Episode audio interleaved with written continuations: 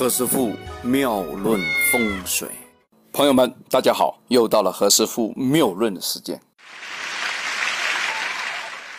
前几天我们一直讲这个耳朵啊，讲耳朵又是耳朵，讲耳朵又是耳朵啊，讲了一堆耳朵哈。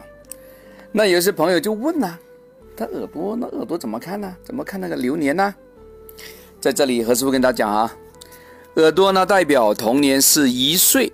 到十四岁这一段年龄的一个运程，男呢先先看左耳啊，女的呢先看右耳啊，它代表是一到七这样一个流年，叫一二三四五六七啊，七的完之后呢，然后再看另外一边啊，就马上到那个男的右耳，女孩子呢要看左耳，啊，大家拿镜子照一照哈，这边呢是代表你八岁到十四岁这样一个流年。这个呢，也在何师傅一些图片里面以前展示过啊，大家可以翻一翻，不然的话呢，可以看一看那个电脑里面的一些图啊，也可以得到一个非常明细的这样一个讲解。从一些图中啊，我们可以看到这个地方呢为一到十四岁各个年的部位的位置，其他部位的名称是这样的啊，一岁两岁那个地方呢为天轮啊，天轮在哪？就最顶端啊。低端的是叫什么？叫地轮啊，天轮是在上边啊，大家看上边啊。三到四岁地方呢为天城，城市的城啊。呃，现在人呢，因为呢是天地人三轮来算，所以呢也有一些师傅哈叫人轮啊，叫人轮也对。五六七的地方呢为天格，现在很多人叫地轮，就刚才讲了嘛，天地人嘛哈。人在中间呢，那九岁的部位呢？九岁的部分就是天轮了啊。十一岁地方呢，人轮。十二、十三、十四是地轮。大家有没有一个简单的记忆方法？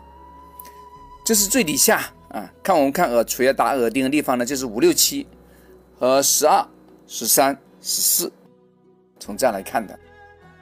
如果呢，那个耳朵在某些地方啊出现一个切陷，则代表啊这个部位所主啊，他担任了他所施的责任的那一年的流年呢，一定有小状况啊，阻力比较大。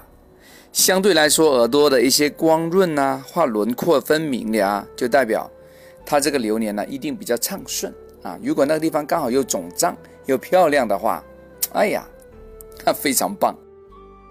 你工作也好啊，不要说工作了，你读书也好啊，啊，你学习的能力啊，那是非常棒。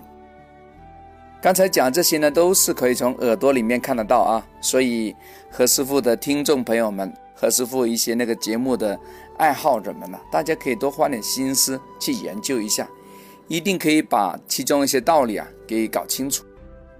但是男左女右这个顺序不能搞反了啊。这个不是我定的，老祖宗们定的啊！你也不要问我是怎么来的啊！他们以前这样说，我就念出来给大家听，因为我经过这样的验证，我觉得也对，所以才讲。不对的，我也懒得跟你说啊，对吧？OK，这里是何师傅妙论，每天晚上九点播音，请加一三八二三一零四一零五为微信好友。明星评论生肖运程更加精彩，请听下一篇。